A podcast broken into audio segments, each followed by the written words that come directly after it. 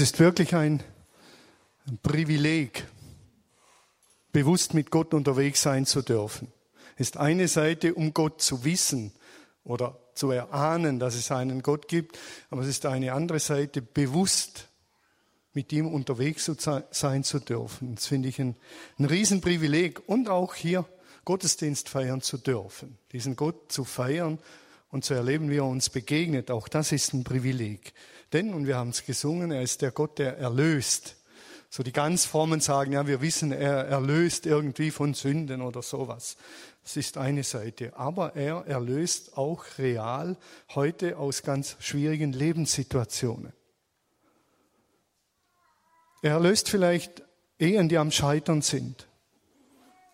Rettet sie. Er ist ja der Ritter. Er rettet uns vielleicht heute aus irgendwelchen Gedankenspiralen, die dermaßen destruktiv sind, dass wir staunen, was wir für neue Gedanken bekommen. Das ist Gott und den feiern wir heute. Und so sollten wir unser Herz öffnen für diesen Gott und nicht die Nadel im Haufen suchen, wo es irgendwie komisch ist mit ihm oder sonst etwas. Wir sind ja in der Predigtserie ähm, Prayer Stories, also Gebetsgeschichten. Und wir tauchen heute in eine, ich sag's mal so, herzerfrischende Geschichte ein aus der Apostelgeschichte, der Zeit der ersten Gemeinde. Ich habe diese Geschichte mehrmals gelesen und die ganze Woche bewegt und ich wurde zunehmend begeistert über die Schlichtheit und Einfachheit dieser Geschichte. Und unterwegs habe ich gemerkt, ich würde ihr den Titel heute geben, eine herzerfrischende Geschichte. Eine herzerfrischende Geschichte, eine einfache Geschichte, um es äh, äh, in einem Bild zu erzählen, ist mir so eingefallen, wäre unsere Ehe, die Ehe von Regina und mir. Je nachdem, wie man sie erzählt, die Geschichte. Aber ist eine eigentlich, wenn man sie im Zeitraffer erzählt, eine einfache und herzerfrischende Geschichte. Wir haben uns kennengelernt vor ungefähr 40 Jahren, also ganz weit zurück. Vor 40 Jahren haben wir uns kennengelernt im Milchwerk in meinem säkularen Beruf. Wir haben uns ineinander verliebt, es geht alles ratzfatz.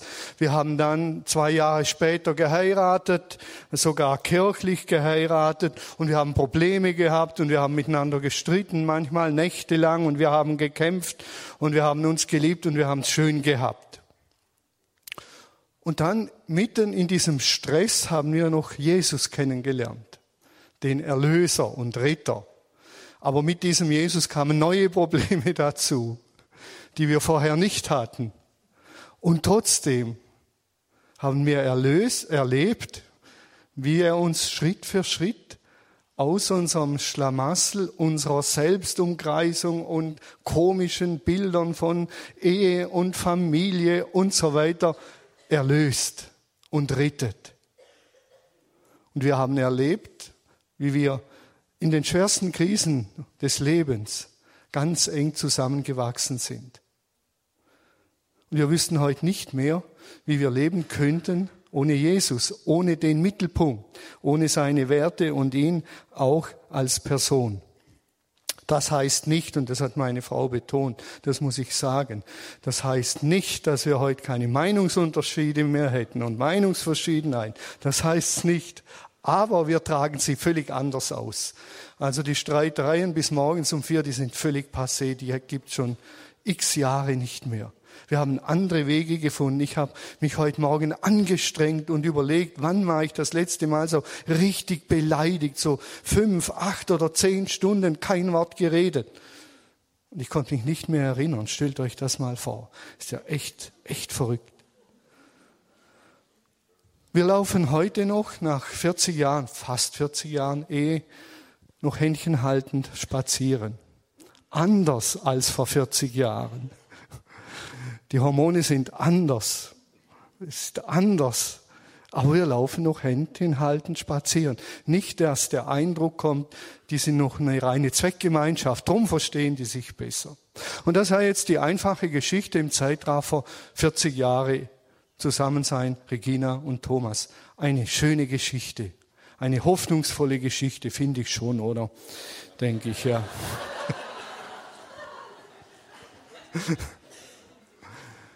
Und so erzählt die Bibel Geschichten. So wunderschöne Geschichten, aber wir lesen sie oft nicht mehr als so wunderschöne Geschichten, die so schlicht sind und so einfach sind. Und in so eine Geschichte tauchen wir heute ein. Und das beginnt auch mit etwas Fulminantem. Da heißt ganz einfach, in dieser Zeit wuchs die Gemeinde rasch, an der Übersetzung sprunghaft. Und dann der nächste Satz schon, ganz normal, dabei kam es zu Spannungen zwischen den einheimischen Juden mit hebräischer Muttersprache und denen, die aus dem Ausland zugezogen waren und Griechisch sprachen. Die griechisch sprechenden Juden beklagten sich darüber, dass ihre Witwen bei der täglichen Versorgung benachteiligt würden. Also es gab rasches Wachstum und Spannungen. Es wird einfach berichtet, ein Satz nach dem anderen. Fulminantes Wachstum und Spannung. Und so sieht's aus. Das ist die Realität. So schreibt es Lukas hier und sagt es ganz einfach. Das ist die Ausgangssituation. Es gab Konflikte. Die Familie ist gewachsen. Sie war auf einmal doppelt so groß, dreimal so groß, viermal so groß. Also die Gemeindefamilien. Und das hat einfach zu Spannungen geführt. Da waren Juden äh, Christen, also Juden waren Christen geworden und die haben Hebräisch gesprochen. Da waren Juden aus dem Ausland, so wie heute noch Juden in allen Herren Ländern äh, leben und die sind zusammengekommen und die haben nur Griechisch gesprochen. Und dann kam es bei der täglichen Verteilung äh, des Essens, wurden manche offensichtlich benachteiligt. Die sind benachteiligt worden und die sind nicht versorgt worden. So wird es ganz schlicht und einfach dargestellt. Das Schöne ist, und das muss ich einfach sagen, umso öfter ich gelesen habe, das klingt einfach so normal, wie wenn Lukas sagt, Leute, macht euch nichts vor, es ist normal. Sprunghaftes Wachstum, Entwicklung, da gibt's immer Spannungen, das ist normal, Leute. Ganz normal. Und das Schöne ist, muss ich auch sagen, für einen der Leiter hier, dass die Urapostel, die Urapostel, diese heiligen Männer, Petrus und Johannes und Markus, dass diese Urapostel auch in diese Krise reingerasselt sind. Das heißt nicht, die hatten nicht den prophetischen Blick und haben gesagt, Leute, jetzt müssen wir was tun, sonst haben wir übernächste Woche Probleme. Gott hat es uns gezeigt. So stellen wir uns das oft vor und so würde ich mir das auch wünschen, dass ich sage, die Weichenstellung werden wir vornehmen, so und die andere so und dann so und dann werden wir ohne Probleme mit dem Zug Gemeinde durch alle Wirren und Gezeiten hindurchfahren. Und jetzt sind diese heiligen Männer, haben da auch irgendwas versäumt, habe ich den Eindruck. Und es führte zu Spannungen. Und das tröstet mich und das finde ich ganz einfach, ganz einfach schön gibt auch heute Spannungen in Gemeinden zwischen sozialen Schichten, vielleicht sogar Clans. So eine Problematik, wenn Gemeinden wachsen und so Clan-Gemeinden waren, so federführende Familien, sagt man hier auch manchmal, man müsste zu der Familie oder zu der Familie gehören. Und dann wäre man privilegiert. Mag sogar noch was dran sein und sogar noch stimmen. Und dann muss ich sagen, solche Dinge sind normal und man muss Lösungen finden, so wie es die Apostel getan haben. Ich finde diesen Einstieg in diese Geschichte einfach so entspannend und so ganz normal, so entspannt, wie ihr da sitzt. So haben die das geschrieben und gesagt, und es kam zu Spannungen. Das war normal. Dann geht's weiter und wir lesen, deshalb riefen die zwölf, das ist jetzt die äh, Religion, die Reaktion, deshalb riefen die zwölf Apostel die Jünger zusammen. Und dann sagen die Apostel, es ist nicht richtig, sagten sie, wenn wir Lebensmittel verteilen müssen, statt Gottes Botschaft zu verkündigen. Die haben also ein Gemeindeforum zusammengerufen. Haben wir auch manchmal. Gemeindeforum. Wir rufen die Gemeinde zusammen. Das Schöne ist in dieser Geschichte, die suchen nicht die Schuldigen. Der erste Punkt ist nicht, dass sie sagen, und wer ist jetzt schuldig, dass es so weit gekommen ist? Wer ist schuldig, dass es diese Spannungen gibt? Kein Wort davon. Ich weiß nicht, waren die Apostel schuldig, waren die griechischen Witwen schuldig, die hebräischen, wer war schuldig eigentlich? Kommt so rüber wie, das ist gerade egal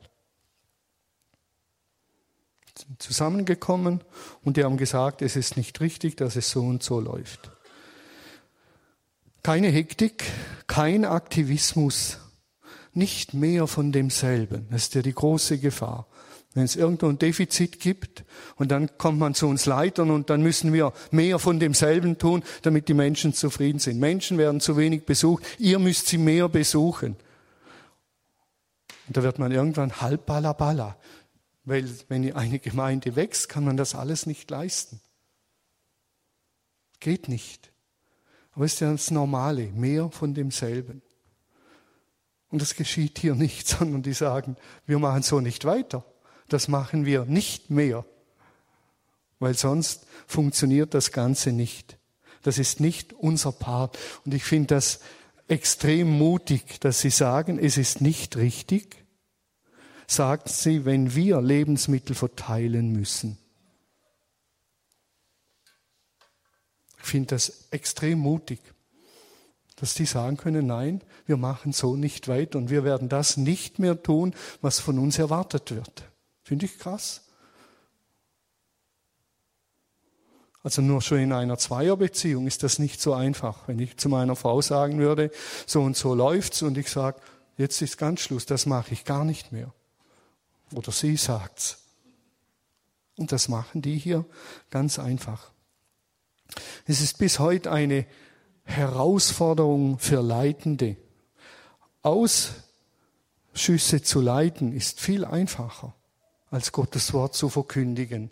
Kraftvoll, lebensverändernd. Sitzungen zu leiten ist viel einfacher. Die hätten ja jetzt ein großes Primborium machen können und Sitzungen einberufen. Und dann kommt Vers 3.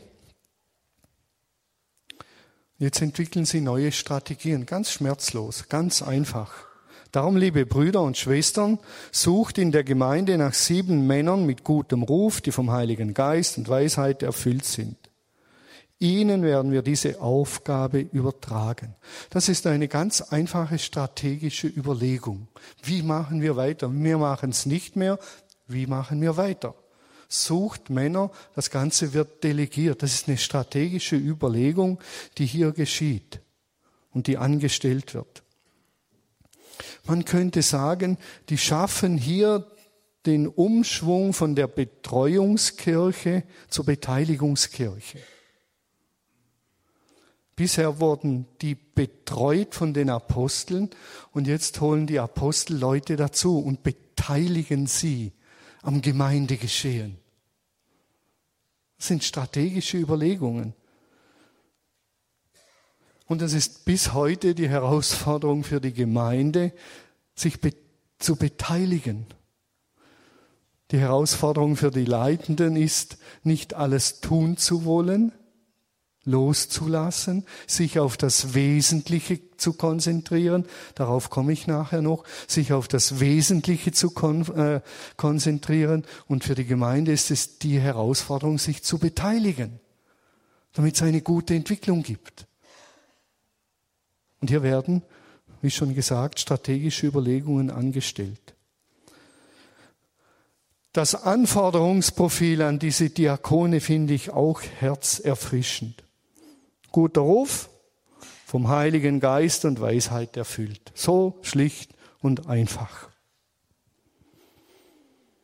Petrus sagt nicht, mindestens ein Studium in Sozialwissenschaften oder Sozialpädagogik sondern ganz einfach sagt er, guter Ruf, voll Heiligen Geistes und Weisheit, das genügt. Schluss, fertig, Ende. Wenn ich mir das vorstelle, was wir für Anforderungsprofile schreiben für Menschen, die wir in eine Aufgabe hineinnehmen, das waren Diakone damals, Diener, und da kommen die daher und sagen ganz schlicht und einfach, guter Ruf, voll Geistes und voll Weisheit. Natürlich die Frage, wie merke ich, wenn jemand voll Geistes ist? Leuchtet er oder stehen die Haare zu Berge? Ich habe mir heute überlegt, ob ich die Haare so aufstellen soll, als Zeichen der Geisterfüllung. Meine Antennen sind ja auf Gott ausgerichtet.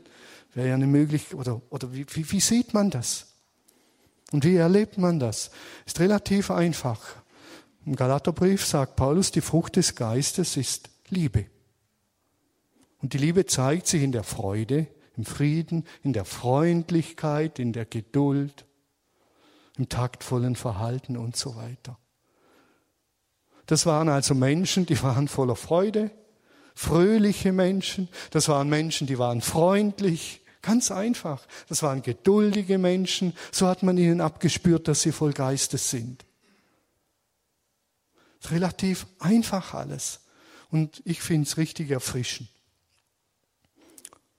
Und die haben sie dann ausgesucht und eingesetzt. Ich habe dieser Tage einen Satz gelesen und der lautet folgendermaßen, Menschen werden heute wegen ihrer Kompetenzen eingestellt und wegen ihres Charakters wieder entlassen. Du legst deine Kompetenzen vor, was du alles gemacht hast schon, und dann merkt man, wow, so viel Kompetenzen, ja Wahnsinn, wow. Und wenn ein mieser Charakter dahinter steckt, nützt alles nichts. Und die achten hier primär auf den Charakter. Nichts gegen Kompetenzen. Ich habe auch einige Kompetenzen erworben in meinem Leben. Das ist gut. Wir dürfen das eine nicht gegen das andere ausspielen. Auch hier Heiliger Geist und Beten und Wort Gottes und strategisch. Das ist alles so schlicht und einfach in diesem Text drin, dass es einfach eben herzerfrischend ist. Aber der Satz hat mir schon zu denken gegeben. Menschen werden aufgrund ihrer Kompetenzen eingestellt und wegen ihres Charakters wieder entlassen. Und das kennen wir alle. Hochkompetente Menschen, aber charakterlich Katastrophen. Das Ganze geht weiter, schlicht und einfach. Wir selbst, sagen sie dann, wir selbst, also die Apostel, die Leitenden, wir selbst aber wollen nach wie vor unsere ganze Kraft, unsere ganze Kraft, sagen sie, dafür einsetzen, zu beten und Gottes Botschaft zu verkündigen. Das ist unsere ureigenste Berufung. Beten und das Wort Gottes verkündigen. Und das heißt nicht, dass die Speisung der Witwen und Armen zweit- oder drittrangig wäre. Das heißt nur, dass die Apostel sagen, unser Kerngeschäft ist beten und sich mit dem Wort Gottes zu beschäftigen, zu lehren und zu verkündigen. Das ist unser Kerngeschäft. Und das geht uns verloren, wenn wir in anderen Aufgabengebieten unterwegs sind. Predigen, lehren, Antworten auf Zeitfragen stellen. Martin Luther hat mal gesagt, seine Leidenschaft war oder sein großer Wunsch war, die Kirche in der damaligen Zeit wieder auf das Wort Gottes zu stellen und in der Gestaltung auf die Höhe der Zeit zu bringen. Und das ist die Herausforderung der Kirche, auf das Wort Gottes zu stellen als Grundlage und gleichzeitig in der Gestaltung auf die Höhe der Zeit. Dass der heutige Mensch versteht, um was es geht. Und manchmal hat man den Eindruck, dass die Kirchen beides verloren haben.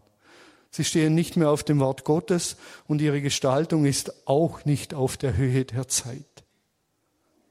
Manche Kirchen sind auf der Höhe der Zeit, haben das Wort Gottes verloren. Manche haben das Wort Gottes, sind aber nicht auf der Höhe der Zeit. Und diese Spannung aushalten und zusammenbringen, das sagen die Apostel, ist Kerngeschäft und Kernaufgabe von uns und darum wollen wir uns kümmern.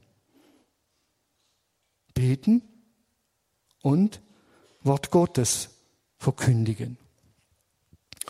Für mich war vergangener Freitag so ein richtiger Dienst Tag. Also nicht der Freitag war ein Dienstag, sondern der Freitag war ein Diensttag. Konnte ich mich voll in diesem Bereich ergehen. Ich habe acht Stunden unterrichtet in Bern und dann hierher gefahren und dann hier noch in Dekokurs gestartet. Da habe ich gedacht, so um 11 Uhr, jetzt habe ich genau das getan, was ich tun sollte, lehren und predigen. War ein richtig guter Tag. Aufgrund von dieser Predigt habe ich gedacht, jawohl, so soll's sein. Der Thomas Weize hat hier alles hergerichtet, den Tisch schön hergerichtet mit gesunden Dingen wie Chips und Erdnüssen und Bier. Und, und da sind wir anschließend gesessen mit der kleinen Gruppe und haben miteinander geredet. Das eine ist in das andere übergeflossen. Und ich musste mir keine Gedanken machen, wird es auch die richtigen Chips geben mit Paprika und Salz und die Erdnüsse, die besonderen so und so, sondern es war alles da. Und auch die Frage war geklärt, gibt es auch Waldhaus ohne Filter? Hat es auch gegeben, war alles da. War super geklärt. So läuft's Hand in Hand. Wir Leiter sind zu oft damit beschäftigt, Sitzungen und Dinge zu leiten und zu tun und das Wesentliche geht verloren. Und dann sollte man noch nebenher noch eine Predigt inspirierend vorbereiten und beten. Aber es geht alles verloren. Und das finde ich so schön, dass die Apostel sagen, wir wollen uns dem Wort Gottes widmen und dem Beten. Das ist unsere Kernaufgabe. Und Beten hier ist was Wunderschönes. Das Wort, das hier steht für Beten, hat einmal den Aspekt von einer klaren Richtung. Das Gebet hat eine Richtung. Pro, das, das, äh, die Vorsilbe pro sagt, man, es geht in eine bestimmte Richtung. Wir beten nämlich zu Gott. Deshalb finde ich das Bild, dieses Icon, man betet und schaut zu Gott. Wir beten ja meistens so, indem wir da sitzen und auf die Erde blicken. Und das hat nicht unbedingt was Auferbauendes, wenn ich so vor mich hinschaue auf den Boden, auf den grauen, die weißen Flecken und dann ist nur ein Cola-Fleck da und dann wird es irgendwann immer depressiver. Und wenn die gebetet haben und das haben die mit dem Körper zum Ausdruck gebracht, dann haben sie gesagt, Vater im Himmel, in dieser anderen Sphäre, in der du bist, zu dir bete ich jetzt und zu dir rede ich und bitte, hör das, was ich sage. Und das hat ganz viel, täuschen wir uns da nicht, ganz viel auch mit unserer Körperhaltung zu tun, wie wir beten. Das ist ein wirklicher Unterschied. Es beginnt schon bei Kain und Abel. Dass Gott zu Kain sagt, warum stierst du auf die Erde? Wer auf die Erde stiert, der hat Böses im Sinn. Wer den Blick hebt zu Gott oder zum Mitmenschen, der kommt langsam in eine Befreiung hinein. Probiert das mal aus. Die Alten haben so gebetet mit erhobenen Händen und die haben zu Gott sinnbildlich, zu Gott in seine Sphäre, nicht in den Himmel in dem Sinn, sondern in seine Sphäre geschaut. Das ist ein ganz anderes Beten. Das Beten, wenn man auf die Erde schaut oder kniet, und auf die Erde schaut, ist das Beten, wenn man um Vergebung bittet, sich schlecht fühlt, darf man ab und zu. Aber das Beten, wenn man für jemand betet, dann hebt man den Blick und sagt, Vater im Himmel. ist ja schon komisch. Wir sitzen, schauen auf die Erde und sagen, unser Vater im Himmel. Das ist irgendwie komisch, finde ich. Wie wenn ich sagen würde, hallo Daniel, wie geht's dir? Und der Daniel schaut auf die Erde und sagt, gut. Und ihr würdet zuschauen, würdet ihr sagen, reden die miteinander oder was tun die da? Kommunikation ist ja, der, der redet, sucht den Blickkontakt mit dem, der zuhört und der darf ab und zu ausweichen, aber der Redende bleibt. Nein, umgekehrt ist's. Der Redende, der Hörende schaut. Das heißt, wenn ich in den Himmel schaue, schaue ich zu Gott und er schaut mich an. Dein Vater, der ins Verborgene sieht, der sieht dich. Beten, beten, im Griechischen, dieses Wort gibt es verschiedene Worte für beten. Sochomai heißt als erstes pro, ich habe einen Adressaten und ich weiß, zu wem ich bete. Das Gebet hat eine klare Richtung. Das ist das eine. Das andere ist der Inhalt des Gebets. Das Wort, das hier vorkommt, ist, hat eine Bandbreite und Fülle von Inhalten. Es schließt alles ein, alles wird eingeschlossen in dieses Gebet. Dank, Bitte, Fürbitte, Lob, Ersuchen für das Gute von Menschen, Bitten und Betteln. Da ist eine riesen Bandbreite drin in diesem Wort.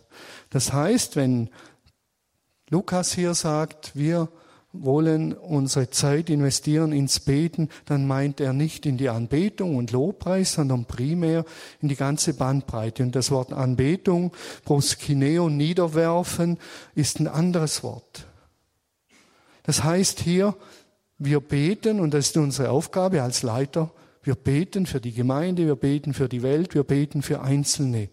Hier hinten hängt ein Organigramm. Und wenn wir als Älteste beten, hier drin einmal im Monat eine Stunde, dann kann es sein, dass wir hinten am Organigramm stehen und für diese Menschen danken und bitten und beten und Gott darüber loben, dass es so viele Mitarbeiter sind. Wir stellen sie unter seinen Schutz.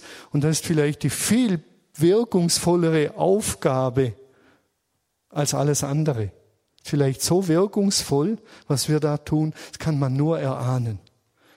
Manchmal denke ich, wenn ich für jemanden bete, ist viel wirkungsvoller, als wenn ich mit ihm rede. Könnte sein, muss nicht. Ich will auch das eine nicht gegen das andere ausspielen. Aber eines, und das habe ich in den vielen Jahren gemerkt, was hier wichtig ist, ist die Treue. Die Treue, die Treue, die Treue, die Treue im Beten. Wie oft ist es mir passiert, dass jemand Sonntagmorgen zu mir sagt, Thomas, bet für mich, Dienstag habe ich eine Prüfung. Und ich sage, jawohl, das mache ich. Dann kommen noch 20 Leute auf mich zu. Am Mittwoch triff ich diese Person und sie sagt, Thomas, ich danke dir so, dass du für mich gebetet hast. Die Prüfung ist so gut gelaufen. Und ich denke, uh, kein einziger Satz für diesen Menschen gebetet, aber Gott ist ja gnädig. Aber Gott hat mir auch gesagt, Thomas, treib dieses Spiel nicht zu lange mit dieser Fahrlässigkeit. Und heute, wenn jemand kommt und sagt, bet für mich, muss ich's aufschreiben. Und in meinem Büro ist, dort hängt eine Wand, dort hänge ich Sinn. Denn ich will treu sein und ich will das ernst nehmen und dann für diese Menschen beten. Und das ist eine Sache inzwischen für mich der Treue. Ich will treu sein. Wenn Lukas hier sagt, das ist Kerngeschäft von Leitern, beten, sich mit dem Wort Gottes beschäftigen, dann ist das das Kerngeschäft und dann habe ich das zu tun. Bitte fragt eure Leiter, wenn ihr zu ihnen sagt, bet für mich, fragt sie dann am anderen Tag, hast du es getan? Und dann werdet ihr sehen, wie sie reagieren. Also in den ersten Zeit, wenn jemand gesagt hat, ich habe die Prüfung bestanden, vielen Dank fürs Gebeten, ich habe nicht gebetet, dann habe ich meistens nicht gesagt kommt man ja irgendwie auch raus aus diesem Schlamassel, indem man nichts sagt. Später habe ich mir angewöhnt zu sagen, tut mir leid, ich habe nicht für dich gebetet. Dank sei Gott, dass er dich dennoch hat eine gute Prüfung schreiben lassen. Ich glaube, an dem Punkt müssen wir sehr konsequent und sehr klar bleiben. Das andere Wort proskineo kommt hier nicht vor. Das Niederwerfen, Gott anbeten dürfen Leiter auch. Aber hier geht es um Bitte, Dank, Fürbitte, Lob, dass man sagt, Vater, ich sehe gerade den Fritzi, ich danke dir für den Fritzi. Und schön, dass er da ist und die Ute und die sich so engagieren. Halleluja. Und jetzt schenke ihnen einen schönen Tag und bewahre sie und schenke ihnen Freude aneinander. Das wünsche ich ihnen. Und dann sage ich, Herr, ich schiebe einen stillen Segen nach Ernats heute. Ernats heute braucht das besonders. Das ist meine Aufgabe, zu beten und mich mit dem Wort Gottes zu beschäftigen, ist eine schöne Aufgabe. Wirklich schöne Aufgabe. Die Geschichte geht dem Höhepunkt entgegen. Mit diesem Vorschlag, sieben Leute einzusetzen, waren alle einverstanden. Sie wählten Stephanus, einen Mann mit festem Glauben und erfüllt mit dem Heiligen Geist. Außerdem, und dann kommen diese weiteren Namen, dann heißt es diesen sieben Männern, diese sieben Männer wurden vor die Apostel gestellt, die für sie beteten und ihnen die Hände auflegten und ihnen diese Aufgabe, um ihnen diese Aufgabe zu übertragen. Die haben gesagt, die haben ihnen die Hände aufgelegt und haben dann zu ihnen gesagt, Andi, du bist der neue Diakon in dieser Gemeinde. Das bist du neben dem Landwirt sein, du bist der Diakon hier, das bist du. Das ist dein Dienst hier. Der Heilige Geist erfülle dich mit Weisheit und Freude für diesen Dienst, dass du ihn nicht mit Murren tust. Das bist du. Und das ist der Andi. Ab jetzt Diakon. Das ist er. Das haben die ihm zugesprochen. Die haben nicht im Ring rum gebetet, eine halbe Stunde, sondern zugesprochen. Das bist du. Das finde ich schön. Wenn man so wie jemand in einer Firma sagt, du bist die neue Leiterin von den Zieglerschen Anstalten, liebe Ursula in Wilhelmsdorf. Das bist du. Unter anderem noch Ehefrau vom Kai, aber das bist du. Das wurde ihnen zugesprochen. Und dann kommen wir zum Schluss und dann heißt es ganz einfach, die Botschaft Gottes aber wurde immer mehr Menschen verkündet. Also jetzt ging das Wachstum erst richtig los und weiter. Vor allem in Jerusalem nahm die Zahl der Gläubigen sprunghaft. So hat's angefangen, die Gemeinde wuchs, es kam die Krise die Zahl der Gläubigen nahm sprunghaft zu. Unter ihnen waren viele jüdischen Priester, die auf Gott gehört und zum Glauben an Jesus gefunden hatten. Das ist das Ergebnis der Strukturreform, die sie durchgeführt haben. Das ist das Ergebnis, dass die Apostel zu ihrer ureigensten Berufung, nämlich beten und das Wort verkündigen, zurückgefunden haben. Und das auf eine ganz einfache, unspektakuläre Art und Weise. Und das haben sie umgesetzt. Und da gab es keine Diskussion. Ja, wir müssen mehr beten. Nein, wir müssen Strukturen ändern. Nein. Und das eine gegen das andere ausspielen. Endlose Sitzungen und Tagungen und Klausuren. Sondern schlicht und einfach. In ein paar Sätzen wird die Gemeinde hier reformiert auf die Höhe der Zeit gebracht und aufs Wort Gottes gestellt. In ein paar Sätzen.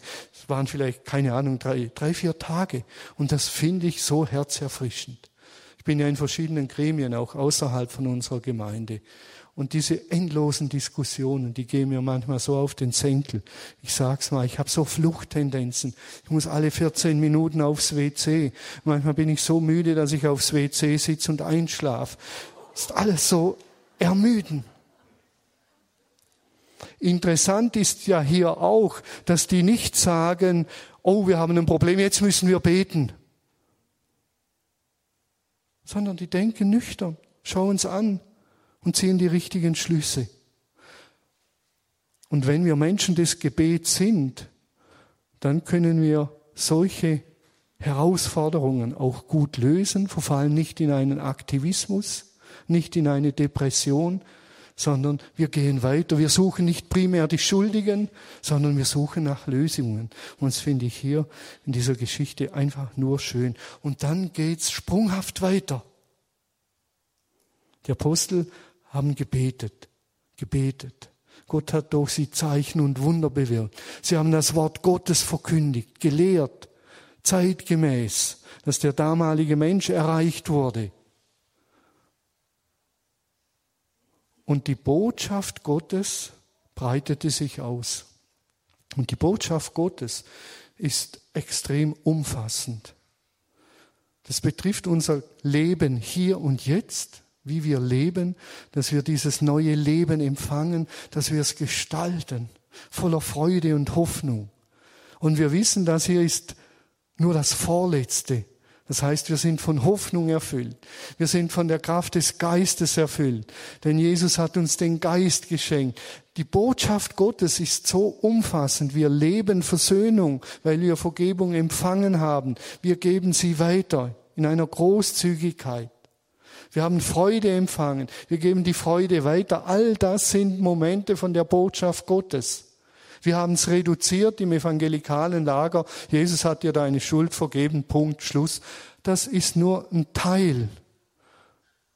Was am Kreuz passiert ist, die Befreiung, die Erlösung, die Neuwerdung ist viel, viel, viel, viel umfassender. Gott will uns heute noch retten aus dem einen und anderen Schlamassel. Heute, jetzt, hier, aktuell. Er hat mich befreit von meinem Beleidigtsein indem mir der Heilige Geist gesagt hat, Thomas, das ist sowas von bescheuert, was du da machst. Und das ist wirklich, also blöder kann man nicht sein, habe ich manchmal gedacht.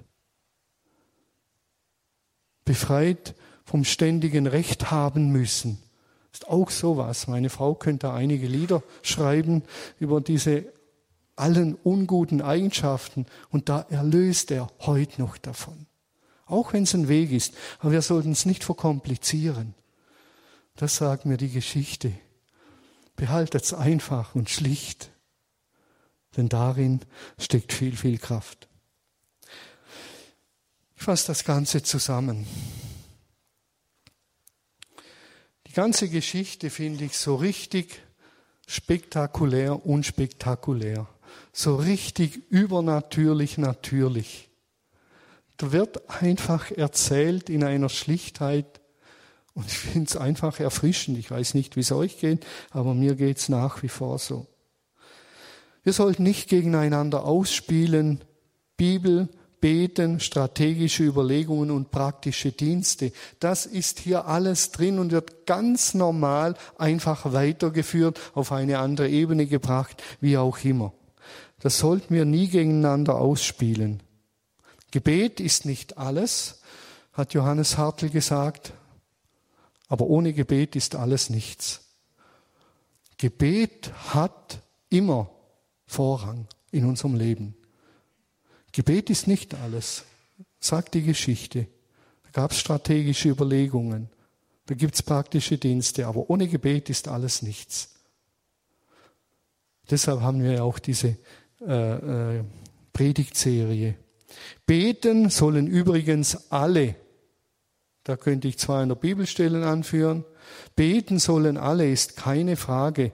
Aber die Leitenden sollen intensiver beten beten alle, die Leitenden intensiver. Bibel erforschen und Bibel lesen sollen alle, keine Frage. Aber die Leitenden intensiver. Sagt uns diese Geschichte klar. Das ist unsere ureigenste Aufgabe. Beten, Bibel lesen, predigen, verkündigen, Menschen zu Gott führen. Und alles alles, alles ist Dienst. Wer im griechischen Grundtext unterwegs ist, der sagt, der sieht, dass es der Dienst am Tisch ist und der Dienst des Gebets, beziehungsweise Dienst am Wort Gottes ist alles Diakonia, ist alles Dienst. Und das finde ich schön. Und jetzt bricht jegliche Hierarchie weg. Die, die beten, tun den Dienst des Gebets.